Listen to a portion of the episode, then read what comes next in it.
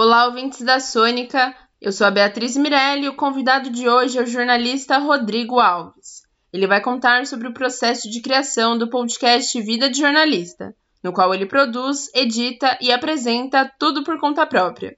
Rodrigo já trabalhou no Jornal do Brasil e no Globo Esporte, e atualmente é comentarista de basquete no Sport TV e também é um dos apresentadores do podcast Dois Pontos, que fala sobre as temporadas e resultados da NBA. Em 2020, Rodrigo foi um dos finalistas da categoria áudio do prêmio Vladimir Herzog, com um episódio sobre o assassinato da irmã Dorothy Steng. Oi, Rodrigo, tudo bem? Em primeiro lugar, eu quero agradecê-lo pela disponibilidade de marcarmos essa entrevista hoje e dizer que é uma honra conversar com você. O Vida de Jornalista é um podcast incrível e eu acredito que esse bate-papo vai ser muito bom. Imagina, Beatriz, eu que agradeço. Eu gosto muito de conversar sobre o Vida, sobre podcast. Sempre que tem alguém interessado assim, em falar, eu fico felizão. Eu que agradeço, imagina. E a minha primeira pergunta é por que, que você escolheu o jornalismo? Quais foram as suas inspirações para seguir nessa profissão? Essa escolha do jornalismo foi meio aleatória, assim. Eu nem tenho uma história bonita para contar sobre inspirações de jornalismo, porque eu estava muito em dúvida sobre a profissão na hora que eu estava é, saindo, né, do, da escola para a faculdade, para fazer o vestibular ali, eu tinha muita dúvida, eu pensava em fazer psicologia ou desenho industrial, umas coisas que não tinham nada a ver uma com a outra, assim. Mas eu sempre gostei muito de escrever, é, desde criança, eu ficava fazendo aquele negócio de fazer jornalzinho em casa, né, enfim, e, e brincar com isso. Mas eu era muito tímido, assim, ainda sou, eu acho, mas eu era muito tímido, muito fechado, assim, na escola. Então o curso de comunicação social sempre é, é, foi uma coisa que eu descartava, assim. Falei, poxa, não faz sentido. Meus amigos de escola brincavam, assim, quando eu falei que eu ia fazer comunicação. Pô, você não consegue nem falar direito aqui na escola, você vai fazer comunicação. E, mas aí, por causa da escrita, eu acabei optando por fazer. E alguns amigos meus da escola, do curso que a gente fazia, já estavam decididos a fazer jornalismo e aí falavam muito sobre essa profissão. E aí eu fui estudar mais, prestar atenção, pesquisar como é que era. E aí resolvi fazer o curso de jornalismo. Hoje, assim, já tem 22 anos que eu me formei e eu não me imagino fazendo outra coisa. Mas naquela época foi uma escolha quase aleatória e o que não tem de aleatório foi só essa, essa preferência por escrever que hoje nem é exatamente o que eu faço, né? Hoje eu estou trabalhando mais com áudio e vídeo, mas eu, os oito primeiros anos é, da, da profissão para mim foram um jornal impresso, então tinha muito a ver, era o que eu queria ali no início, que era escrever, então por isso que eu acabei escolhendo. Acabou que a sua primeira conexão com o jornalismo foi pela escrita, pelo jornal impresso, e ao decorrer da carreira você seguiu outros caminhos, né? É, eu continuo escrevendo muito, porque o Vida de Jornalista, por exemplo, tudo é roteirizado, tudo é texto, mas é um texto diferente do texto de reportagem, né? Texto de matéria, de reportagem, eu tenho feito muito pouco ultimamente. E o meu trabalho no Sport TV é um trabalho de televisão, que tem escrita de pesquisa, de buscar informações, mas não é um texto escrito né, para alguém ler. Então hoje eu estou um pouco mais afastado do texto de reportagem, mas no início eu era bem obcecado, assim, sabe, com essa questão do texto. Meu texto era muito ruim no começo, quando eu saí, quando eu entrei na faculdade, eu comecei a estagiar no Jornal do Brasil e eu levava muita bronca, assim, eu ficava muito tenso, porque o meu texto era muito ruim.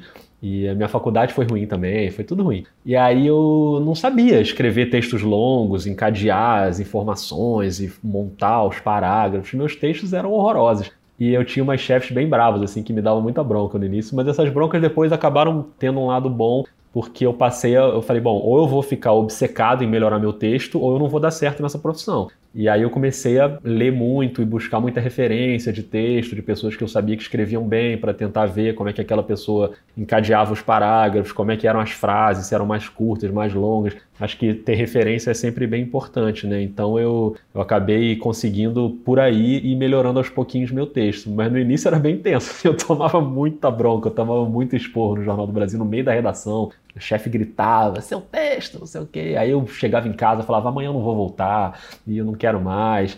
Isso rolava direto, assim. Mas ainda bem que eu insisti, né? Tô aí até hoje. E como que surgiu a ideia de fazer o podcast Vida de Jornalista? A ideia inicial não era nem para fazer em podcast. Eu tinha pensado em fazer em vídeo, né, de início. Foi na cobertura da Olimpíada de Londres, quando eu estava lá fazendo essa cobertura pelo Globoesporte.com E eu, e eu tinha uma, tem uma jornalista que eu admiro muito, que é a Dorit Harazin, que é uma jornalista de São Paulo, que para mim tem o melhor texto do Brasil, assim, ela com uma experiência incrível, ela já cobriu um monte de Olimpíadas, já cobriu guerra, já cobriu de tudo assim na vida. E é uma mulher que eu admiro demais no jornalismo e, e aí eu, eu sempre fui muito fã dela. E aí, quando a gente chegou na Olimpíada de Londres, ela estava lá. E na Olimpíada tem uma, um centro de imprensa que é uma grande redação que a imprensa credenciada toda pode usar para chegar lá, botar o seu notebook, plugar na internet e ficar trabalhando. E aí os meus amigos já sabiam que eu era muito fã dela, e aí obviamente quando a gente estava lá junto eles me apresentaram, e ela é uma pessoa super doce. E aí eu ficava trabalhando meio junto com ela, né, no mesmo lugar ali. E aí olhando ela do meu lado, escrevendo o texto dela, que eu acho o melhor texto do Brasil, eu ficava pensando, caramba, como é que será que ela escreve, né? Como é que é o método? Será que ela fica ali em cada frase buscando sinônimos, ou será que ela escreve tudo de uma vez, ou ela deixa o lead para escrever no fim? E eu comecei a ficar muito curioso sobre métodos de jornalistas. E, e aí me, me deu essa ideia pela primeira vez de entrevistar jornalistas para entender como são os bastidores do trabalho.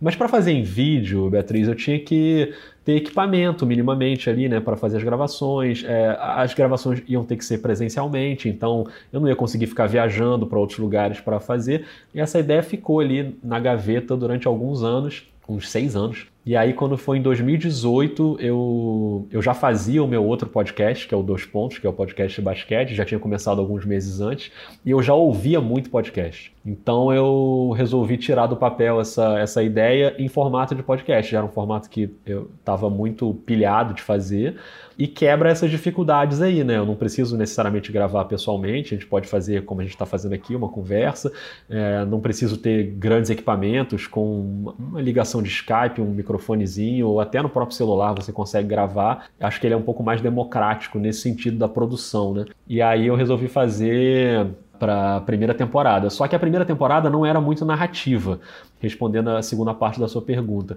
Era mais de entrevistas mesmo. Por mais que eu colocasse ali elementos de áudio, um áudio da reportagem que a pessoa citou, para ir ilustrando ali, não era só a entrevista, mas era basicamente eu com alguém conversando sobre a carreira daquela pessoa, sobre os bastidores de cobertura e de reportagem. E aí, quando acabou a primeira temporada, eu fiz uma série, que é a série Memórias, que é de coberturas antigas, né? E ali sim foram oito episódios completamente narrativos, documentais, com roteiro mais estruturado. E eu passei a gostar muito de fazer, porque eu já gostava muito de ouvir os, os podcasts narrativos. Então a segunda temporada, que veio depois disso, ela já foi mais um híbrido, assim. Ela tinha as entrevistas, mas os episódios também eram narrativos, que hoje é a, a grande pilha que eu curto fazer, que é fazer roteiro de áudio e cuidar ali dos elementos sonoros e saber como eu vou contar aquela história da melhor maneira. Eu, eu adoro fazer trabalhar com roteiro. Então, por isso, a partir da segunda temporada, o Vida passou a ser um podcast mais narrativo e é o que eu quero que ele seja para sempre. E como que você faz a seleção da pauta de cada episódio? Isso varia muito, assim. Eu tenho uma, um documento lá do Google que eu vou colocando uma lista com vários nomes, qualquer nome que eu pense que possa ser interessante, eu vou colocando lá e está dividido por áreas né, do jornalismo. Então tem lá jornalistas de TV, jornalistas de rádio, de impresso, de internet, por assunto, né, de esporte, de política, cobertura de direitos humanos. Eu vou separando ali os assuntos que mais me interessam e eu tenho essa lista que eu vou revisitando o tempo inteiro para saber quais vão ser os próximos episódios. Mas às vezes as coisas se impõem também, né? É, a cobertura da pandemia, por exemplo, ela se impôs. Não tinha como sair daquele assunto. Quando chegou ali em março, eu tinha acabado de começar a, a segunda temporada, tinha publicado dois episódios e eu tinha vários já programados, entrevistas marcadas e caiu tudo, assim, mudou tudo. E aí acho que eu fiz uns sete ou oito episódios seguidos só com bastidores da cobertura da pandemia. E aí era aquele atropelo, tenho que ir achando as pessoas que eu quero entrevistar e dividindo os temas e semana a semana eu ia fazendo. Então às vezes tem algum tema que surge que é, independentemente dessa questão da pandemia, mas que pode ser legal e aí eu vou ver, bom, quem que pode falar sobre esse tema? Aí eu vou pesquisar jornalistas que podem falar sobre aquele tema. Às vezes é o contrário eu já tenho algum, algum jornalista, alguma jornalista que eu admiro e que eu quero entrevistar. E aí, bom, beleza, consegui a entrevista, agora eu vou fazer a pauta para ver quais vão ser os temas que a gente vai conversar naquele episódio. Então acho que é meio dividido, assim, meio a meio. Às vezes o tema vem antes, às vezes a pessoa vem antes, entendeu? E até no Memórias, que foi uma série bem específica em que você contava os bastidores dos acontecimentos, né? Até gostaria que você falasse um pouco sobre o episódio da irmã Dorothy Steng, que foi um dos que você escreveu para o prêmio Vladimir Herzog. Como que foi esse trabalho e por que, que você resolveu contar essa história?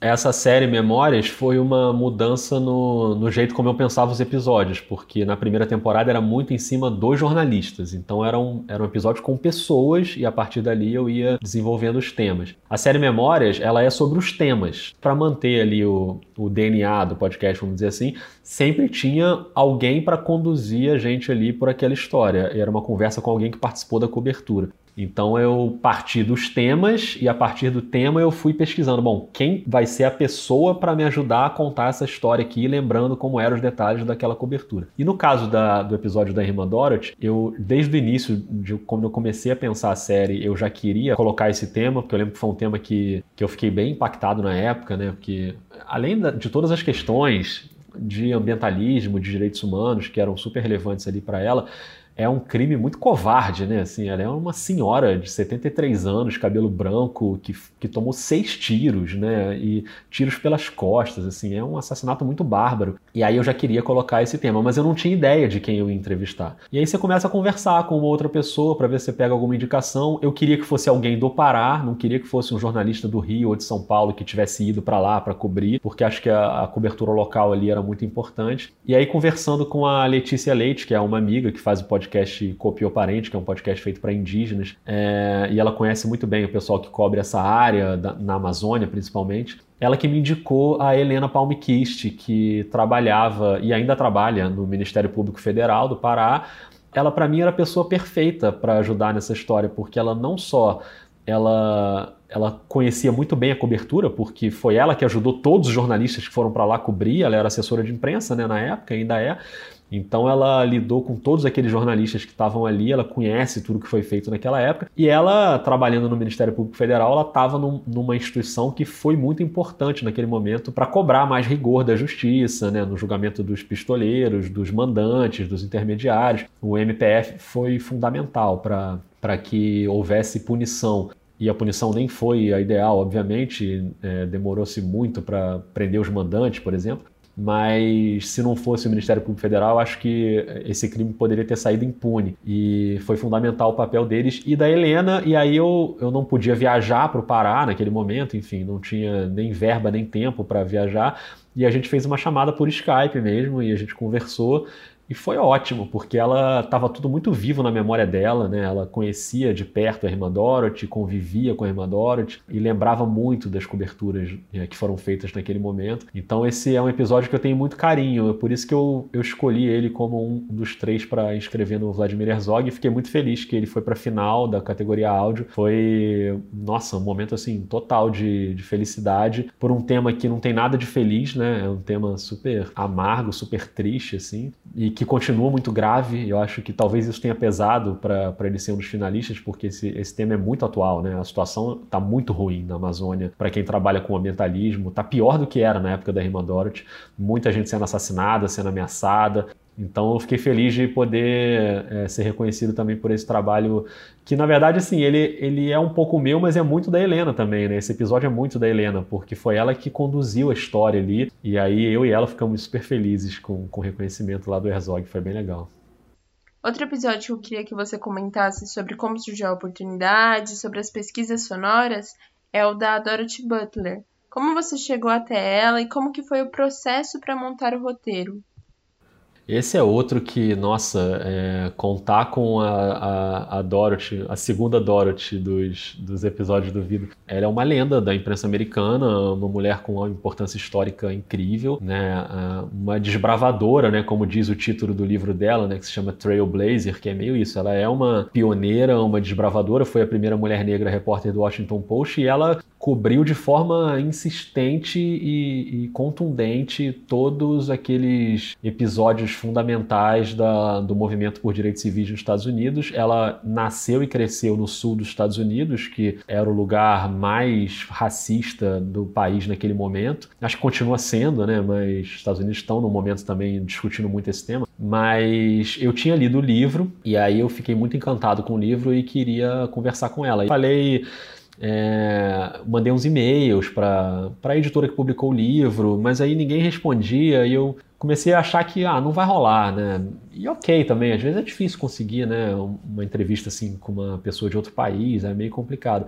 E aí eu fiz meio uma campanha insistente no Twitter de ficar comentando em todos os posts dela, porque era a única maneira que, eu, que me sobrou para fazer o contato. Então ela publicava um tweet, eu entrava lá no comentário e escrevia lá uma mensagem em inglês falando que eu tenho um podcast no Brasil e que eu gostaria muito de entrevistá-la no podcast. E aí, semanas depois, eu descobri que não era ela que atualizava o Twitter, porque a pessoa que atualizava me mandou uma, uma mensagem privada falando: Ah, eu sou fulana que atualizo as redes sociais da Dorothy e eu vou te passar o contato da assessora dela que está cuidando da divulgação do livro. E aí me passou o e-mail da, da Julie, a assessora, e aí sim rolou a, a, o contato e a conversa. E assim, mesmo assim, ela estava numa maratona de entrevistas, porque ela estava divulgando o livro, né? Então a gente conseguiu marcar para um mês e meio depois. E a gente fez por uma por uma chamada de Skype também, como a gente está conversando aqui, uma chamada de vídeo. E foi ótimo, assim, foi uma, um privilégio mesmo ouvir aquelas histórias dela e aprender mesmo, assim, né? Meio clichê falar isso, que a gente aprende com os entrevistados, mas eu aprendo mesmo, porque as coisas que ela contou são, são de alguém que está num nível de jornalismo muito alto, né? E foi fundamental. E era um episódio, aí na, na segunda parte da sua pergunta, sobre os elementos sonoros, assim, essa pesquisa, é, foi trabalhoso, mas não foi difícil, porque tinha muito material disponível. Tem muita coisa é, disponível no YouTube, por exemplo, é, sobre aquele período né, da, do movimento por direitos civis nos Estados Unidos e as ocupações nas universidades, a Universidade do Mississippi, que foi uma batalha sangrenta ali quando o, o Meredith, James Meredith, que foi o primeiro homem negro aceito pela universidade, gerou uma reação super violenta da comunidade branca, supremacista. Então, é, o, que, o que a gente viu foi uma cobertura muito difícil ali, né, de fazer, porque, né, você imagina, ela era uma repórter negra no meio de outros repórteres brancos, fazendo uma cobertura no sul dos Estados Unidos, com uma tensão racial explodindo ali. E foi ótimo ouvir a Dorothy e poder encontrar esses elementos sonoros para enriquecer ali o, o, a história, né? Acho que a, a, entrevista dela é o mais importante, obviamente, mas deu para encontrar coisas ali para tentar ilustrar bem o que ela falava. Então é um episódio também, acho que da segunda temporada é o meu episódio preferido e eu acho que é um foi um maior orgulho assim poder contar com a Dorothy Butler Gilliam no Vida e também sobre a riqueza de detalhes que ela trouxe durante o relato, né? Ela comentou até sobre eles carregarem Bíblias como se fossem pastores ao invés de jornalistas. É muito importante essa possibilidade que a gente tem de traçar momentos históricos com o jornalismo. Totalmente, né? Ela é, é, são aqueles artifícios, né, que eles tinham que fazer porque eles não podiam ser descobertos como repórteres, né? Porque não, não, se aceitava ali naquele momento que você tivesse jornalistas negros na cobertura.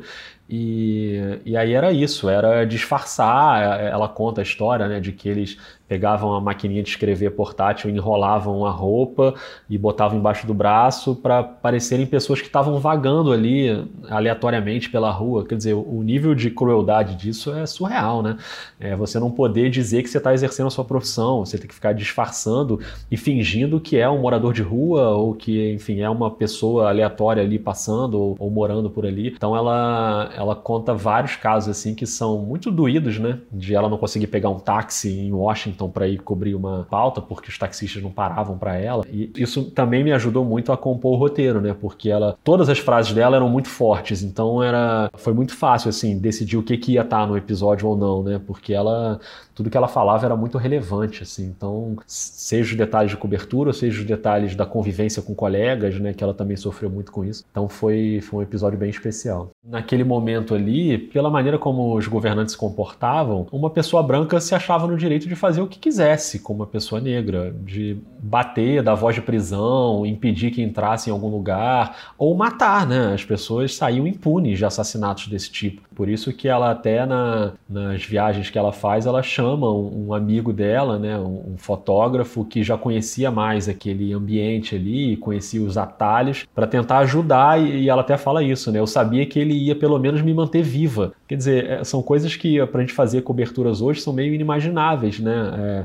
e é óbvio que a gente ainda tem muitos problemas hoje, dentro do jornalismo, inclusive, problemas raciais. Mas ali era uma coisa muito chancelada, né, por todo mundo. Você tinha certeza da impunidade, né, do que ia acontecer se ela fosse agredida, por exemplo. Não ia, não ia acontecer nada com o agressor. Então ela sabia que tinha que se cuidar, né? É, era uma preocupação extra. A preocupação dela estava longe de ser só com a pauta, com as perguntas, com a matéria, com o que ela ia fazer, né? E agora, para finalizar, eu queria que você contasse sobre a produção da nova série O Vidas Paralelas.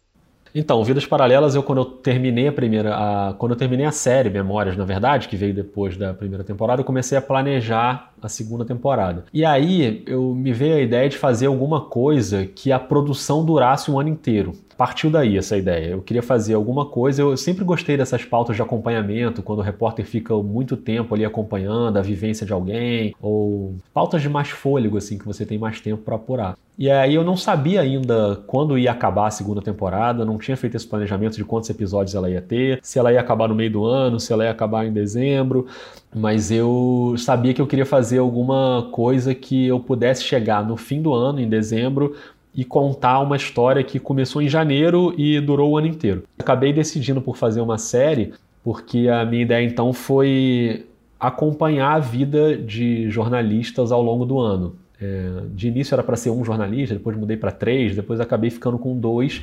É uma jornalista de São Paulo e um jornalista do Recife, os dois jovens começando a profissão agora. E acho que é bem para tentar resumir o que é o título do podcast, que é a vida de jornalista, com coisas boas, com as coisas ruins, com as expectativas que dão certo, com as expectativas que são frustradas, com o problema no trabalho, com as questões de saúde mental, com coisas que são legais, que são conquistas e outras que você não consegue conquistar. Acho que todo mundo que é jornalista tem muito disso, né? Tem coisa muito legal que acontece e tem coisa muito ruim que acontece também. Então o que eu queria era fazer isso ao longo de um ano e chegar no fim do ano e, e, condensar ali aquelas conversas que eu, que eu iria tendo com esses dois jornalistas ao longo do ano. E a gente combinou de se falar todo mês, então a gente troca áudios. Não é algo muito certinho assim, às vezes a gente muda um pouco essas datas, mas basicamente é isso. Todo mês a gente se fala. Só que eu não podia imaginar que ia ter a pandemia de coronavírus no meio do caminho, né? E aí mudou tudo também. Mudou tudo na vida deles, né? Mudou na minha, mudou na de todo mundo. É, e nesse caso, assim, os dois é, começaram trabalhando em home office e depois passaram a trabalhar presencialmente, logo no começo da pandemia, que deixa os dois bem intensos, né, em relação a pegar transporte público e, enfim, aconteceram outras coisas em transporte público. A, a jornalista de São Paulo é, teve o celular roubado, furtado no metrô, mas a pandemia foi fundamental no, nos rumos que a vida e a carreira deles tomaram nesses últimos meses, né? Acho que como para todo mundo. Então, a a, pandemia vai ter um papel central nessa série. É, vai ter um episódio que vai ser só sobre o período da pandemia, provavelmente o segundo episódio. O primeiro vai ser mais para apresentar né, os dois jornalistas e falar das expectativas deles quando começou é, o ano. Né? A série começa no Réveillon de 2019 para 2020 e termina no Réveillon de 2020 para 2021. E o último episódio vai ser publicado poucas horas antes da virada do ano. Então a minha ideia é incluir no último episódio coisas que eu vou conversar com eles no dia 31. Tipo, conversar algumas coisas com eles no dia 31 para ainda incluir ali o material quente para publicar naquele mesmo dia e encerrar a série. Bom, Rodrigo, é isso. Muito obrigada pela entrevista, foi incrível. Eu te agradeço novamente pela atenção desde o começo. Ah, que isso, eu que te agradeço, obrigado demais, adorei conversar sobre esse tema, foi ótimo, assim, eu sempre gosto de ficar lembrando essas coisas porque ajuda a gente a parar um pouco também da produção e, e pensar o jeito como a gente está trabalhando, né, porque às vezes a gente vai muito no automático, então poder parar e refletir um pouquinho é sempre bom. Então, que isso, eu que te agradeço e obrigado demais. Esse foi o jornalista Rodrigo Alves, produtor do podcast Vida de Jornalista. Hoje, dia 2 de dezembro de 2020, neste podcast, estreia o Vidas Paralelas, uma série narrativa de cinco episódios em que o Rodrigo acompanha durante um ano dois jovens jornalistas. Para ouvir o primeiro episódio, basta buscar por Vida de Jornalista no Spotify.